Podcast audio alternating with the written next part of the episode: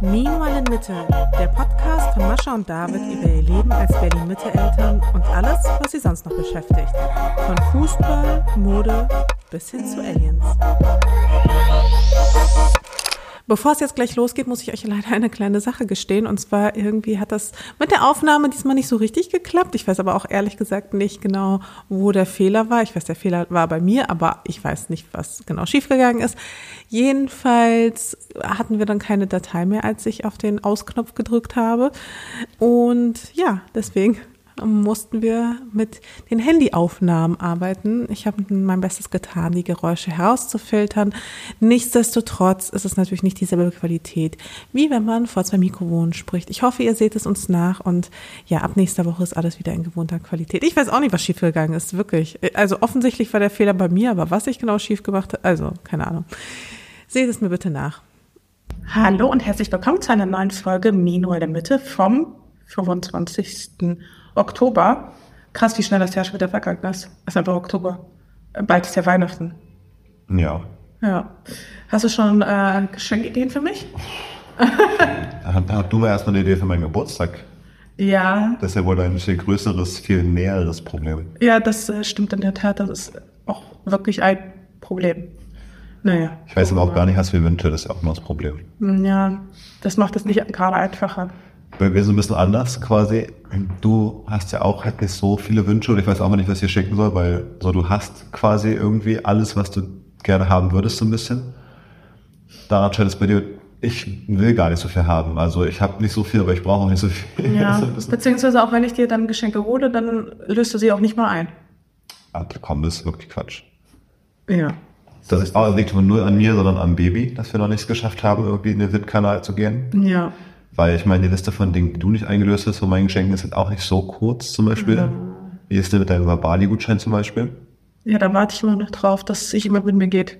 Aha, ja, siehst du, ich habe nämlich auch. Es ist halt blöd, wenn man einen Gutschein verschenkt für etwas, was man mit Freunden zusammen machen man muss. keine Freunde hat. Aber man keine Freunde hat, die das dann mit einem machen. Ja. Also ich würde nicht sagen, dass es direkt an mir gescheitert ist. Ja, was bei uns beiden sind äh, organisatorische Gründe, warum wir gerade Ja. Gutscheine nicht so gut einlösen können, ich hatte richtig Bock, diese ganzen Sachen zu machen, aber bis jetzt war es schwierig. Aber jetzt langsam, wenn das Kind in der Kita jetzt mal regelmäßig ist, für eine Woche, bevor sie mal krank wird. Ja, können wir mal bitte für die ganzen Eltern, die vielleicht noch nicht, den Kindern noch nicht in die Kita gehen, einmal erzählen, wie geil es ist, wenn das Kind in die Kita geht. Ja, ich habe ja auch ähm, festgestellt, wir hatten ja mit FlowLab früher das Motto Think God It's Monday, auch so auf T-Shirts gedruckt und so. Und da war eigentlich die Idee, dass man sich freut, am Montag produktiv zu sein, Projekte umzusetzen, so Sachen zu machen. Aber es gibt eine ganz andere Bedeutung von Thank God It's Monday, nämlich als Elternteil, weil dann am Montag die Kita wieder losgeht. Und Ja. geiles Wochenende ist vorbei, man kann es Geil, das Wochenende ist vorbei, trifft es halt wirklich. Dann steht man am Montag um 9.01 Uhr vor der Kita, ist so, hey, bitteschön, das Kind, tschüss.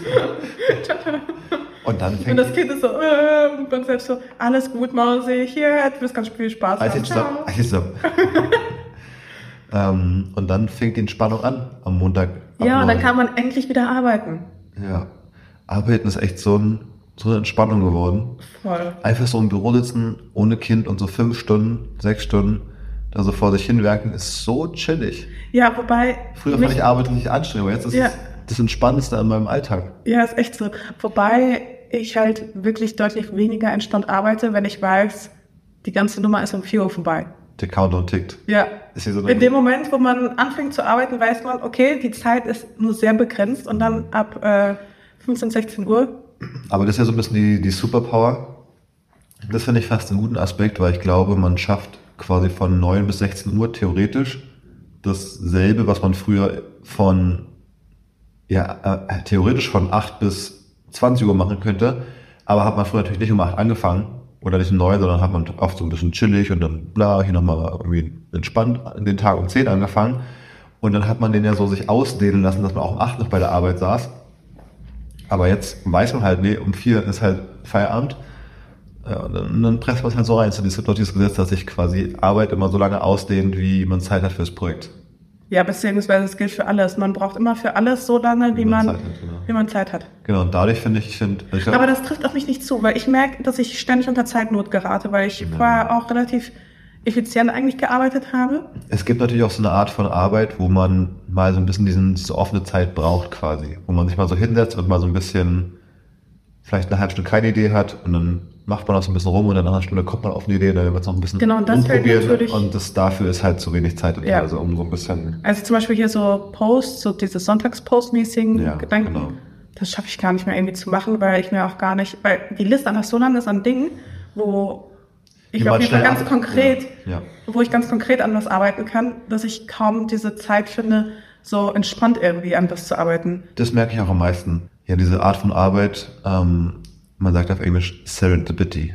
Also so, dass so durch Zufälle was entstehen kann. Ja. Durch beim, beim Duschen gehen oder beim, weiß nicht, bei irgendwas anderem, auf einmal auf eine Idee stößt. Ja. Das ist, das ist echt schwierig. Weil das merke ich mich auch, wenn ich jetzt so eine, eine kreative Aufgabe habe, ich muss jetzt für, für Work irgendwie ein neues Feature design und ich muss mich mal so richtig reindenken.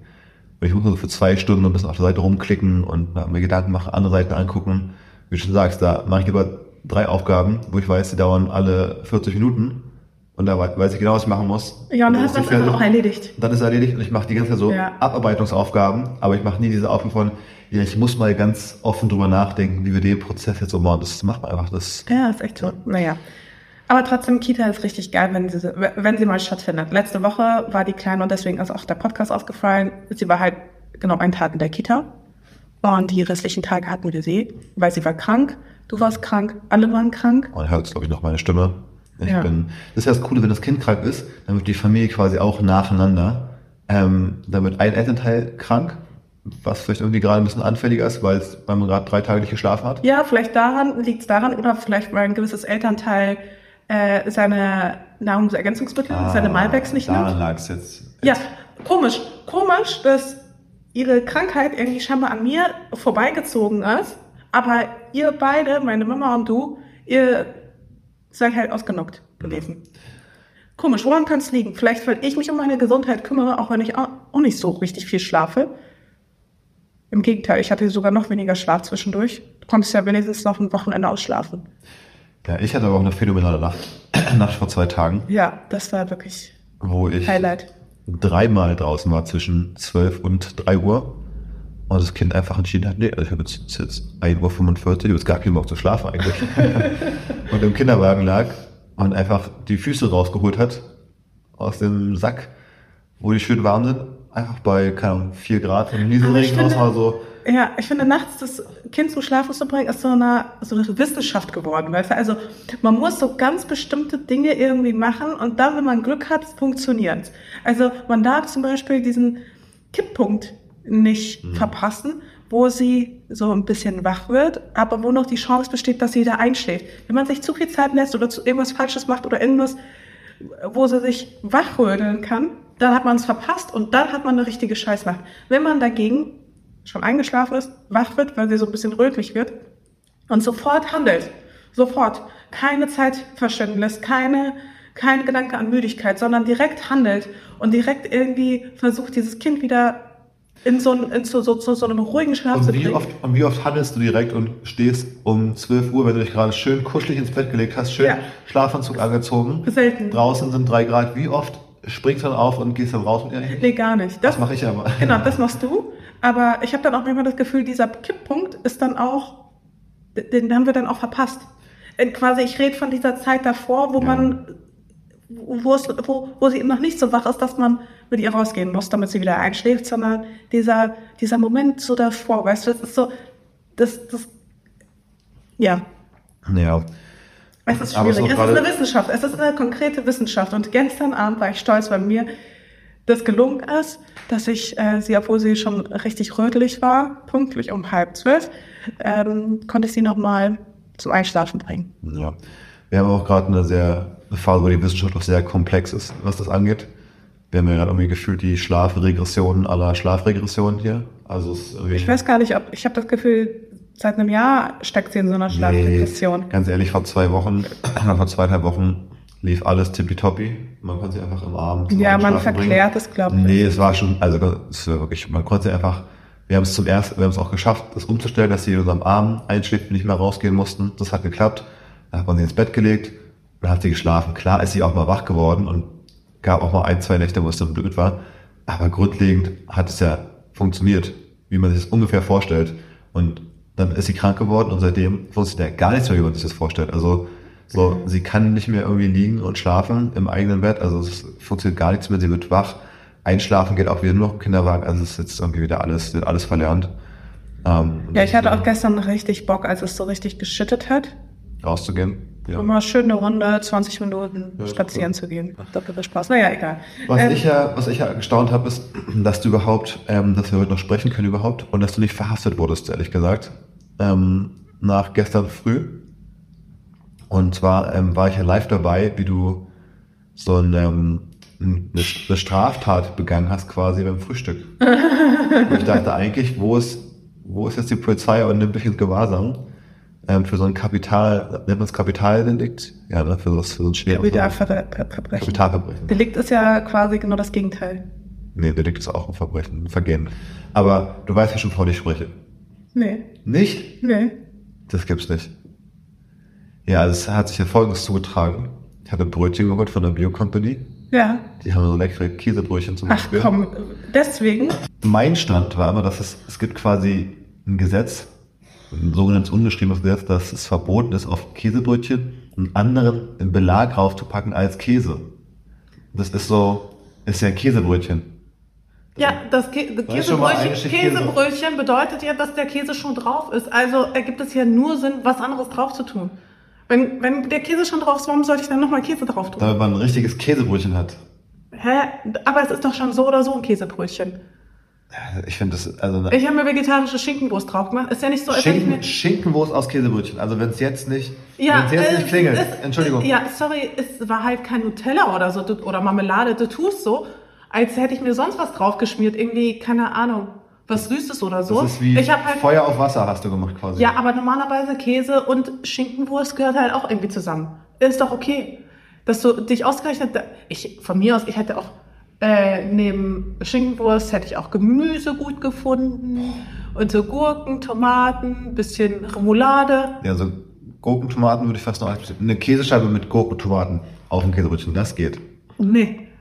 Okay, also. Also ich finde, man da kann, hast du nochmal Glück gehabt, dass du da davon gekommen bist. Ja, man kann auf jeden Fall auch Käse auf ein Käsebrötchen drauf tun, auch fair enough. Also das Einzige, was ich ein bisschen schwierig finde, äh, wäre vielleicht wirklich so Nutella oder ja, so süße Marmelade. Ja, dann, also dann wirklich Aber zum lebenslänglich, Beispiel, wenn Nutella aus Käsebrötchen macht. Aber ich finde das ein guter Anlass mal wieder für so eine äh, Umfrage hier bei Spotify, wo wir mal wieder fragen, ähm, ob es quasi okay ist, anderes, andere Belege auf dem Käsebrötchen zu machen. Also es geht ja darum, es geht um dieses Brötchen, wo so diese Käsekruste außen drum ist, ne? Um ja, so ja, genau. sprechen wir. Und dass man da was anderes drauf macht als eine Käsescheibe quasi. Ob das? Also das ist so ein Quatsch. 100 pro kann man das machen. Ja, das also da anhören, was die Community dazu sagt. Ja, die Community wird voll auf meiner Seite sein, weil das ist einfach so eng gedacht. das ist so richtig, das äh, sind irgendwelche kommunistischen Regeln, die du fürs, für unser Frühstück dir ausgedacht hast. Aber laut dir darf man ja auch irgendwie kein Nutella auf dunkle Brötchen oder sowas tun, irgendwie sowas. Oder ja. auch bei, bei ähm, was war das, bei Butter und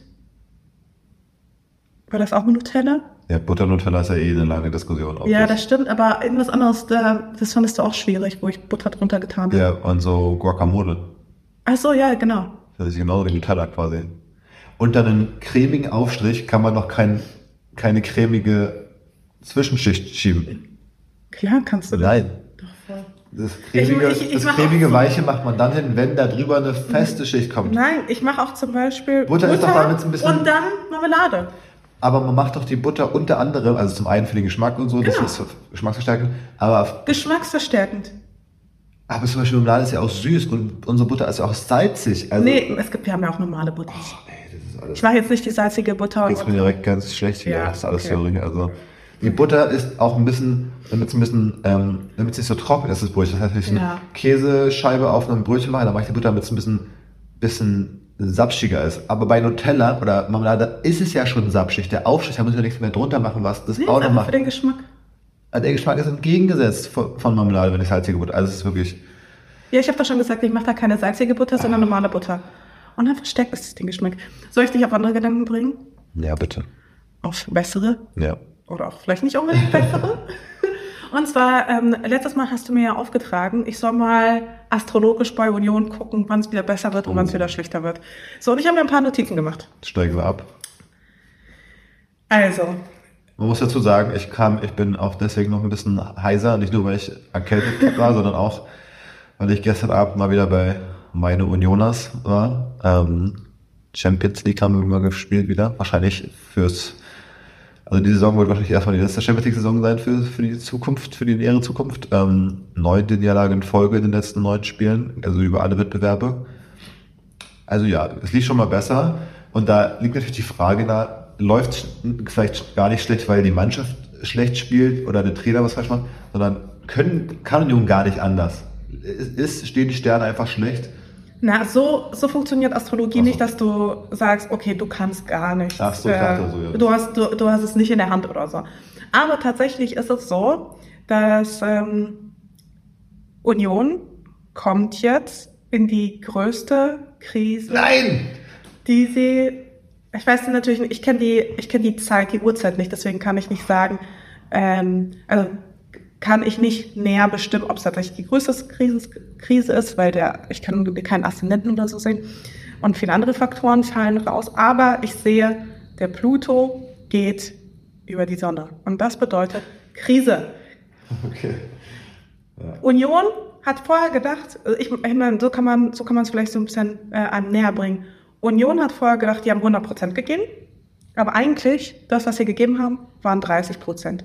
Und sie kommen jetzt an die Erkenntnis, dass sie jetzt tatsächlich aber 100 Prozent geben müssen.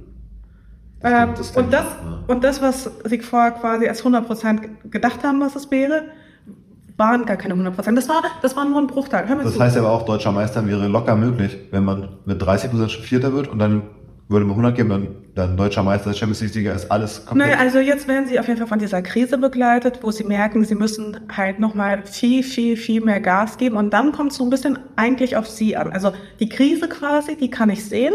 Aber wie sie diese Krise meistern werden, ob sie dann tatsächlich 100% geben werden oder ob sie sagen werden, ja, scheiße, gut, dann äh, ist es halt so, wir geben weiterhin nur unsere 30%, die wir aber als 100% verkaufen.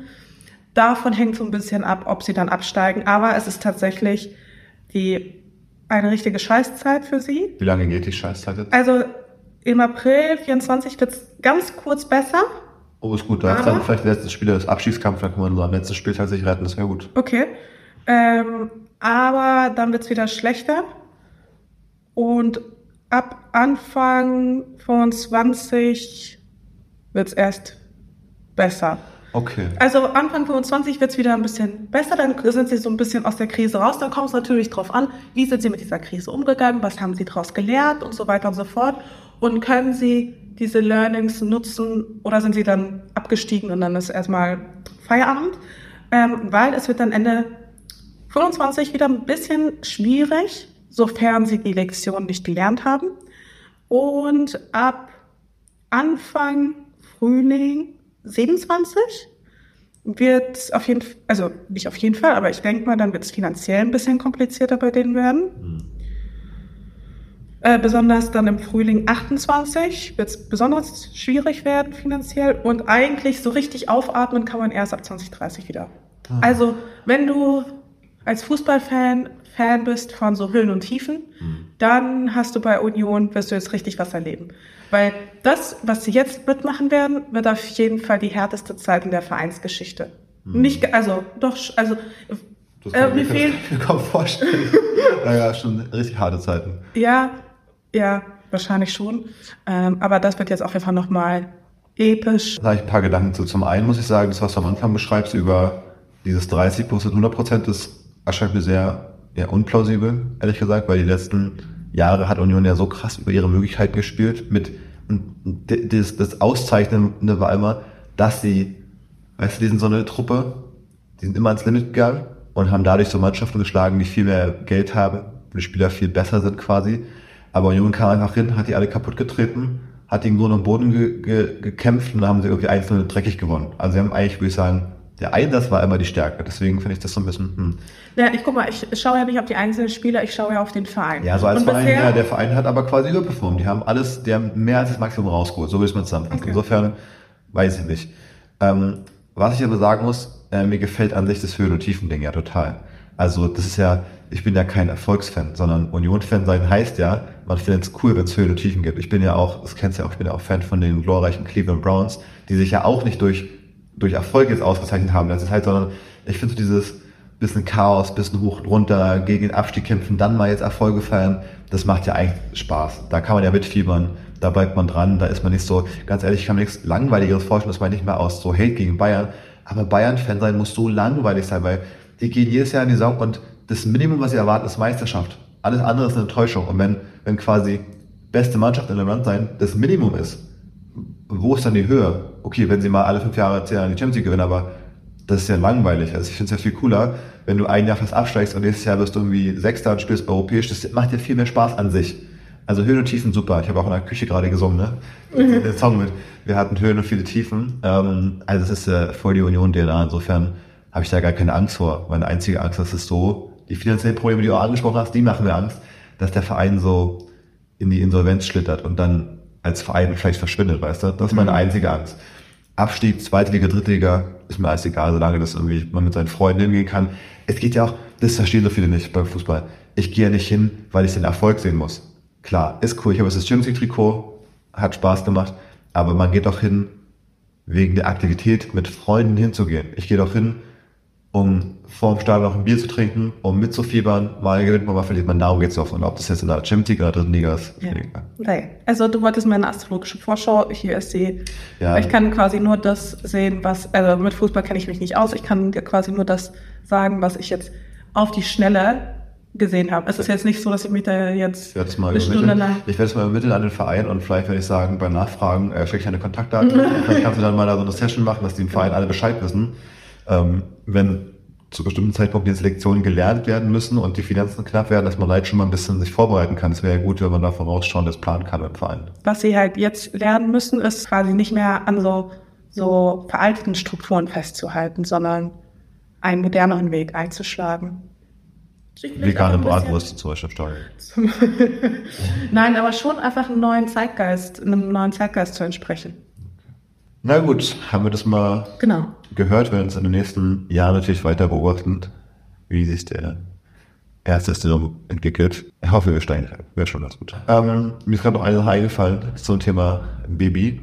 Ja. Zu meiner, zu einer meiner Nächte, wo ich hier, ich saß ja letzte, vorletzte Nacht hier irgendwie bis um drei.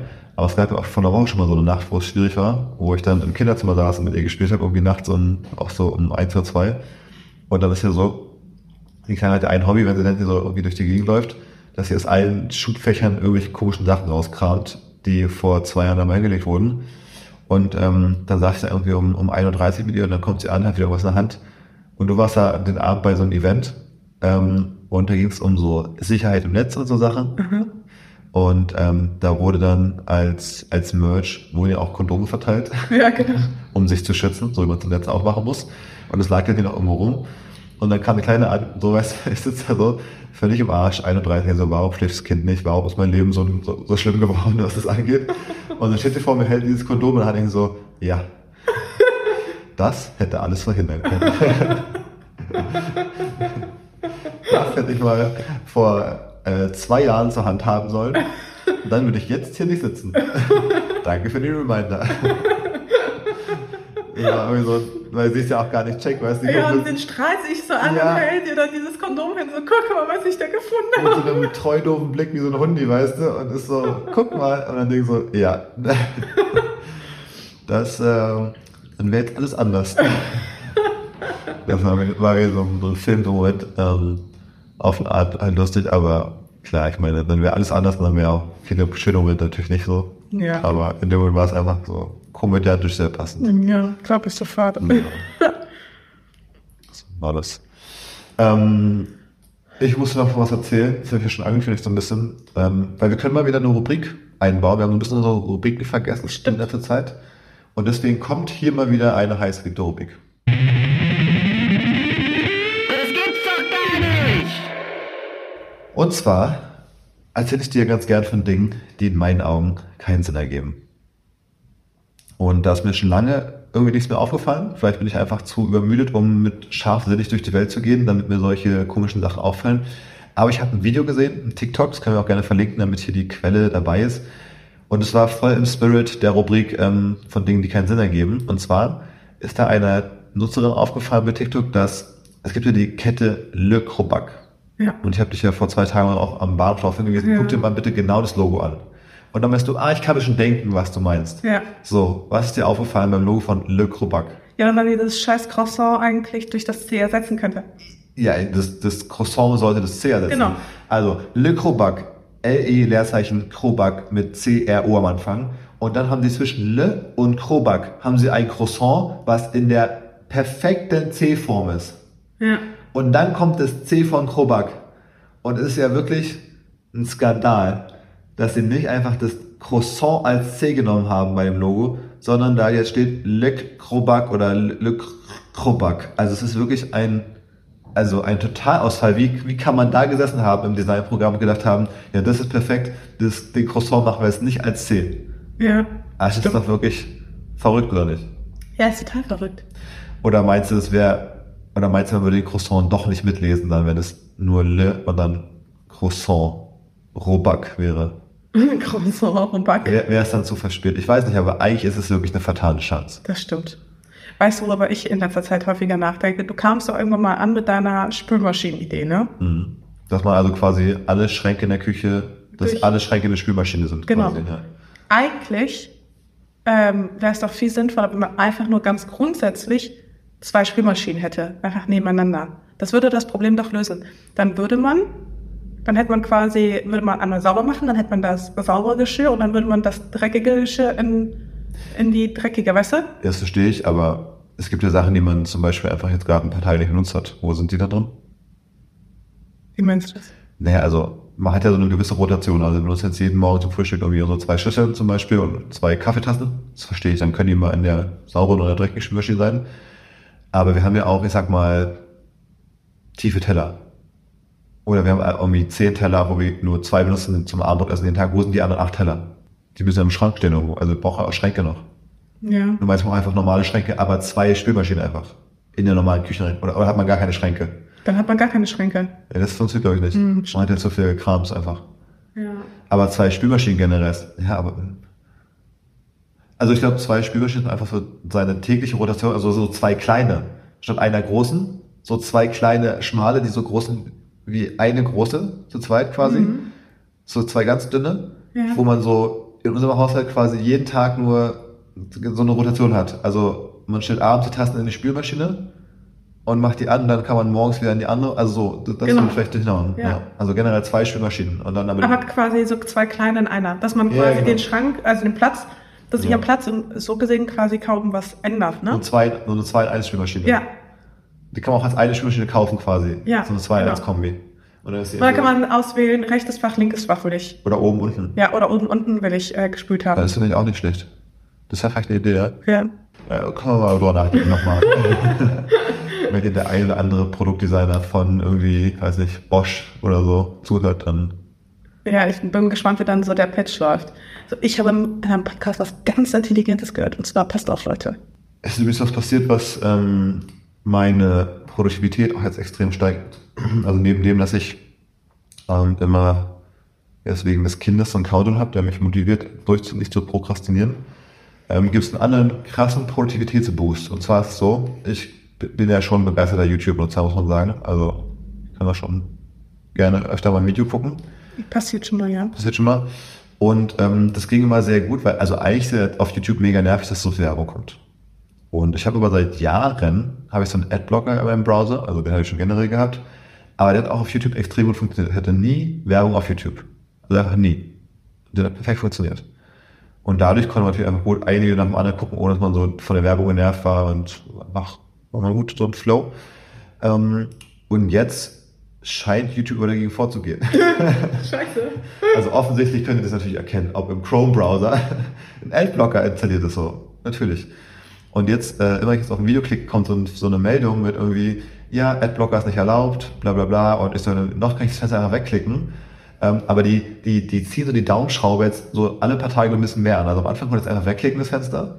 Jetzt ist schon so auf dem X oben, ist schon so ein kleiner Countdown, weißt du, ich muss dann so fünf Sekunden warten, bis ich den Countdown bis jetzt X wegklicken kann oder so. Und ich vermute in einer Woche oder so, so werden sie sagen, ja, okay, sorry, mit Adblocker, YouTube ist leider jetzt wirklich nicht mehr verfügbar, so ungefähr.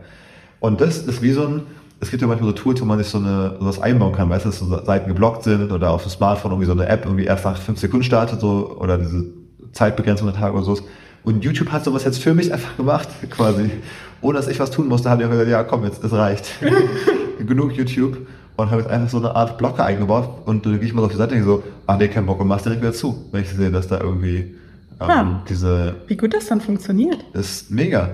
Weil ich habe mich auch keinen Bock, mir einen 30 Sekunden Werbeclip anzugucken vor jedem 2 Minuten Video, was ich gucken will. Also ich bin raus jetzt. Die haben haben es geschafft, mich, mich wegzubringen von, von YouTube. Sehr gut.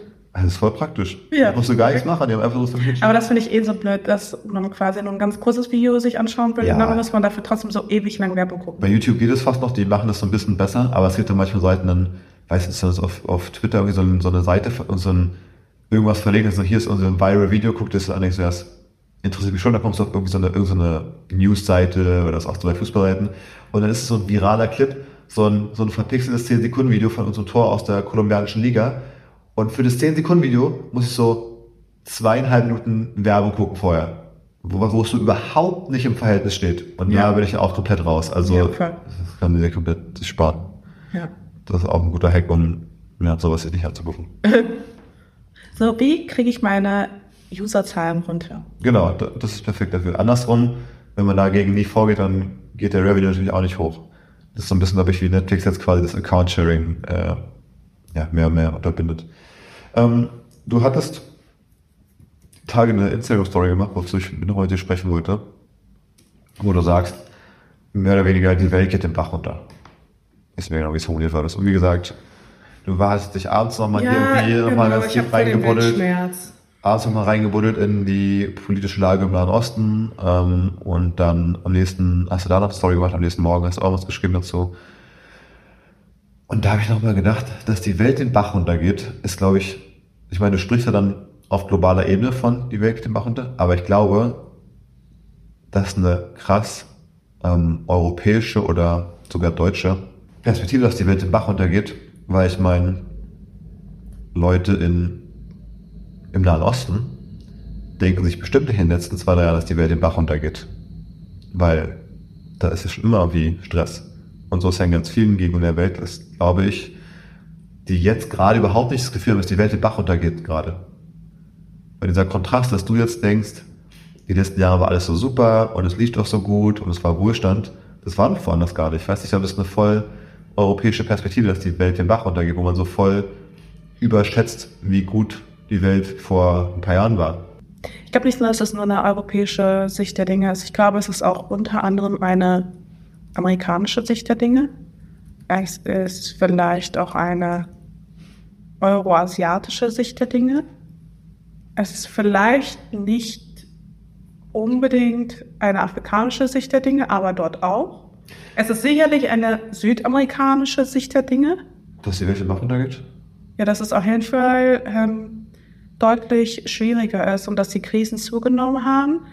Es ist wahrscheinlich nicht unbedingt eine asiatische Sicht der Dinge, weil dort geht's ja, also dort läuft es ja wieder ein bisschen besser. Also gerade China, für China läuft es ja ganz gut beispielsweise.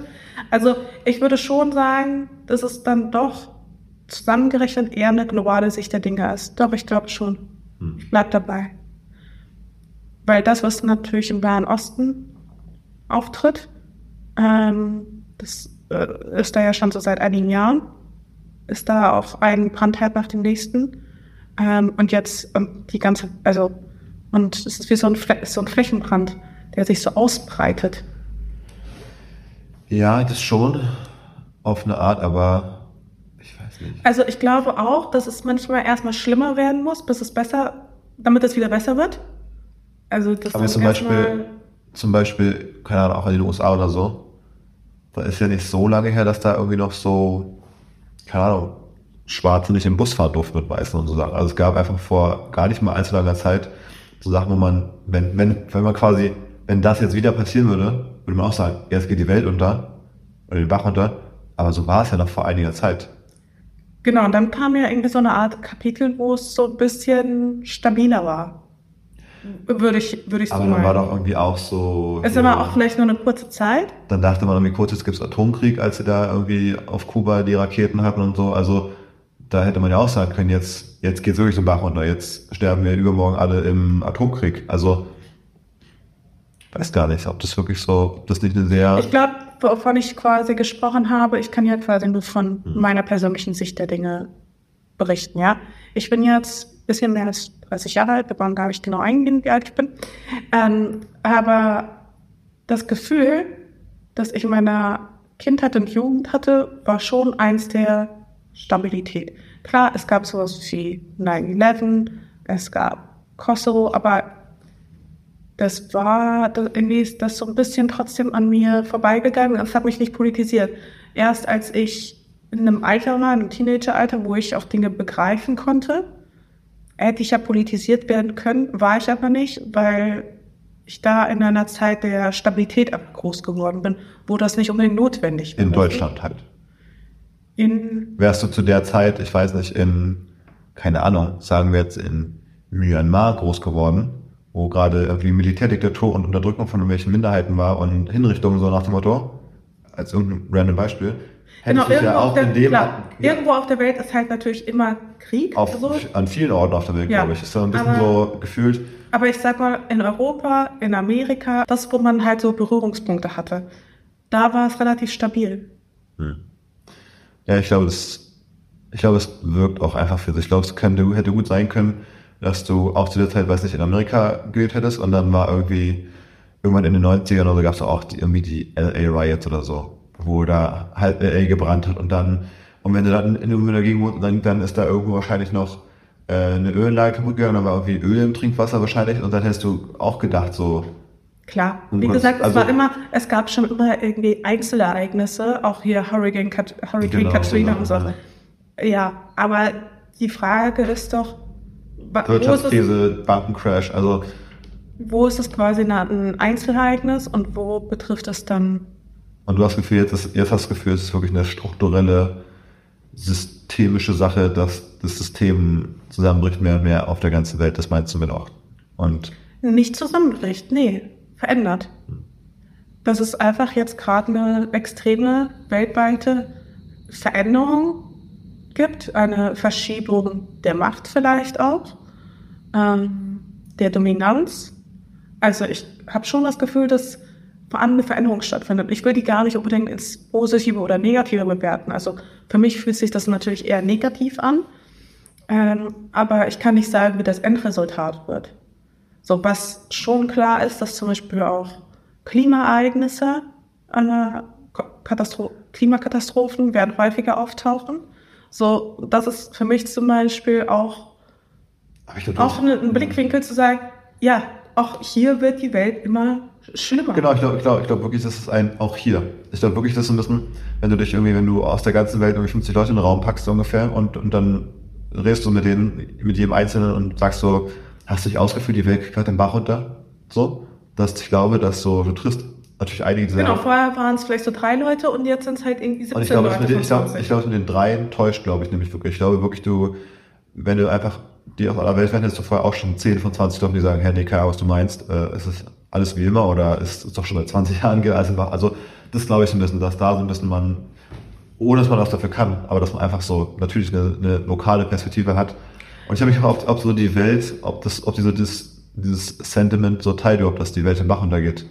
Das habe ich mir einfach nur gefragt.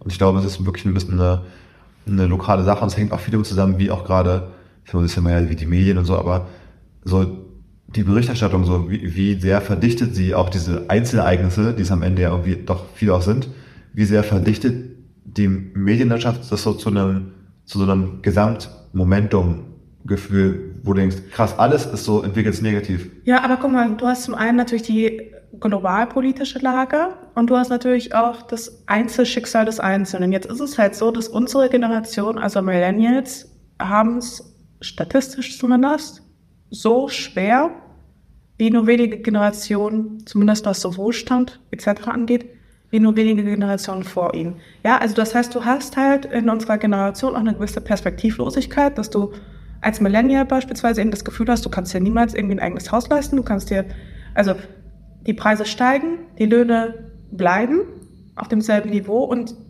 da kommt quasi auch noch so das persönliche Einzelschicksal mit rein, dass du irgendwie eine gewisse Perspektivlosigkeit für deine Zukunft irgendwie siehst und das Gefühl hast, du bist in so einem, in so einem Hamsterrad irgendwie gefangen. Und wenn dann noch der globale Weltschmerz dazu kommt, sieht das Bild halt einfach ziemlich trist aus.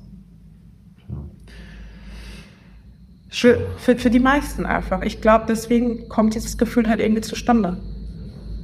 So vor 10, 20 Jahren, ja, hatte man vielleicht global auch eine schwierige Lage, aber man hatte so das Gefühl, bei mir, bei mir selbst ist ja alles in Ordnung. Ich, das haben ich, sicherlich einige, ich glaube, das da ist. Da ist eine gewisse Stabilität, da ist eine gewisse Perspektive. Ich weiß, wo ich, worauf ich hinarbeite. Und das hast du, glaube ich, heutzutage in unserer Generation nicht mehr ganz so stark. Du fühlst dich halt ganz stark lost. Was ja hilft bei Hoffnungslosigkeit, wenn die Welt im Bach untergeht, ist ja so ein, Nordstern. Ähm, und das finden ja viele Menschen in der Religion. Und ich hatte die Religion, sie hatte einen Berührungspunkt, als wir nämlich ähm, beim Bürgeramt waren und unseren internationalen Führerschein für unsere Südafrika-Reise Anfang nächsten Jahres zu holen. Und zwar ähm, saß da neben mir jemand ähm, im Raum, als der gerade was äh, mein Ding abgeholt hat und hat dann gerade gesagt ähm, zum Thema Kopfbedeckung auf dem Passfoto, dass er, also wenn man einer Religion angehört, dann ist ja quasi als Ausnahme erlaubt, glaube ich, meine ich, dass man diese Kopfbedeckung, die die Religion vorschreibt, auch auf einem Passfoto tragen darf, also ein Kopftuch zum Beispiel. Und ähm, das war aber jemand, der offensichtlich, also der wirkte äußerlich genauso deutsch wie ich, ähm, vielleicht sogar deutscher als ich vom Visuellen. Ähm, und der, also hat da nichts mit Religion zu tun, aber der wirkt jetzt auch nicht wie jemand eben wie ein Muslim vom Äußerlichen, wo man sofort denkt, ah ja, der ist schon aus dem muslimischen Land. Und ähm, hat dann aber gesagt, ähm, es gibt eine Religion, die es auch ihm theoretisch erlauben würde, eine Kopfverdeckung zu tragen. Und zwar, ähm, wenn er ein Pastafari wäre, ähm, also ein Anhänger des fliegenden Spaghetti-Monsters. Hat er gesagt? Hat er quasi erklärt. Es gibt ja diese Religion des fliegenden Spaghetti-Monsters. Ja. Hast du davon schon mal gehört? Ja, klar. Ah, okay. Weil es ist ja wirklich so eine, so eine, ist so ein bisschen wie die, wie die Partei eine Partei ist, ne? Ja, genau. Also die machen das so nach den normalen Regeln, aber natürlich verarschen die es eigentlich. Ja. Ähm, aber ja, es gibt, also der Gründer davon irgendwie, ähm, der hat hinbekommen, ich weiß nicht, steht der Name hier, äh, Sebastian Baudissi, ähm, der hat es irgendwie geschafft, schon vor zwei Jahren, zum ersten Mal ähm, im Rahmen dieser Religion äh, ein Bandana mit so einem mit so einer Fischgeräte auf drauf, wie so ein, wie so ein Skelett quasi von einem Fisch. Äh, so, weißt du, dieses alte New Yorker Logo, oder gibt's das noch? Fischbau? Ja, Fischbau, so eine, so eine Art. Ja. Äh, mit so einem Kopftuch quasi hat er sich, also mit so einem Bandana auf dem Kopf hat er sein Passfoto gemacht und hat gesagt, das ist die vorgeschriebene Kopfbedeckung von der Religion des fliegenden Spaghetti-Monsters. und das hat er dann neben mir erklärt, wo ich auch sagte, das ist so, das ist so ein Allmann-Shit, ne? Ja, das ist so ein Allmann-Shit. Das ist so. Aber hat er das so sind, die Regeln, so sind die Regeln. Wenn es eine Religion ist, dann darf ich es tragen. Und dann komme ich mit meinem dämlichen Bandana und dann ziehe ich das an. So, so sind die Regeln, was willst du machen? Weißt du, so, so, so die Regeln verarschen und dann auf die Regeln pochen quasi. Das ja, ist genau. so ein richtiger Allmann, so eine besserwisserische Allmann-Scheiße. Ja, und deswegen ist es immer gut, Regeln zu hinterfragen. So. Aber da dachte ich wirklich so, ich saß dann und das so erzählt, und so, mein Junge nervt doch jetzt die Leute hier nicht. Du, da, da arbeiten so welche, die sind auch, die sitzen da und müssen da den ganzen Tag irgendwelche Sachen ausfüllen und irgendwelche Sachen draufgeben und dann kommen da welche Leute mit komischen Anliegen und dann müssen die da rumdiskutieren. Und dann kommt so ein Freak, weißt du, das war irgendwie so ein 21-jähriger Student, der noch denkt, ah, hier, jetzt kommt hier meine Revolution, ich setze mir jetzt ein Kopftuch auf, so, einfach aus Prinzip und quatscht der voll mit irgendwelchen Sachen und die Religion vom Fliegen Spaghetti muss jetzt, ey, Junge, ey. Lass aber, die armen Leute Aber spannend, dass äh, das fliegende Spaghetti-Monster auch unter den Gen Z-Lern noch verbreitet ist. Ja, schon mal schon. Hm. Naja, ja, crazy. fand ich jedenfalls ganz lustig. Ja. Würdest du gerne eine Kopfbedeckung tragen? Auf dem Passfoto? Nee. Wenn es einfach, einfach so möglich wäre, würdest du dir was aufsetzen? Nee. Ne? Nee. Du? Das ist lustig.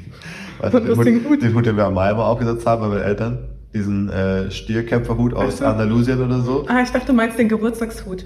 Achso, ja, der war natürlich. Ja, weißt du, irgend so ein, irgend so ein random Hut aus. Oder so eine Burger King Krone. Genau, irgendwie sowas. Das wäre schon lustig. Ja. Ähm, Ich, aber dann hast du das halt als Passfoto, ne?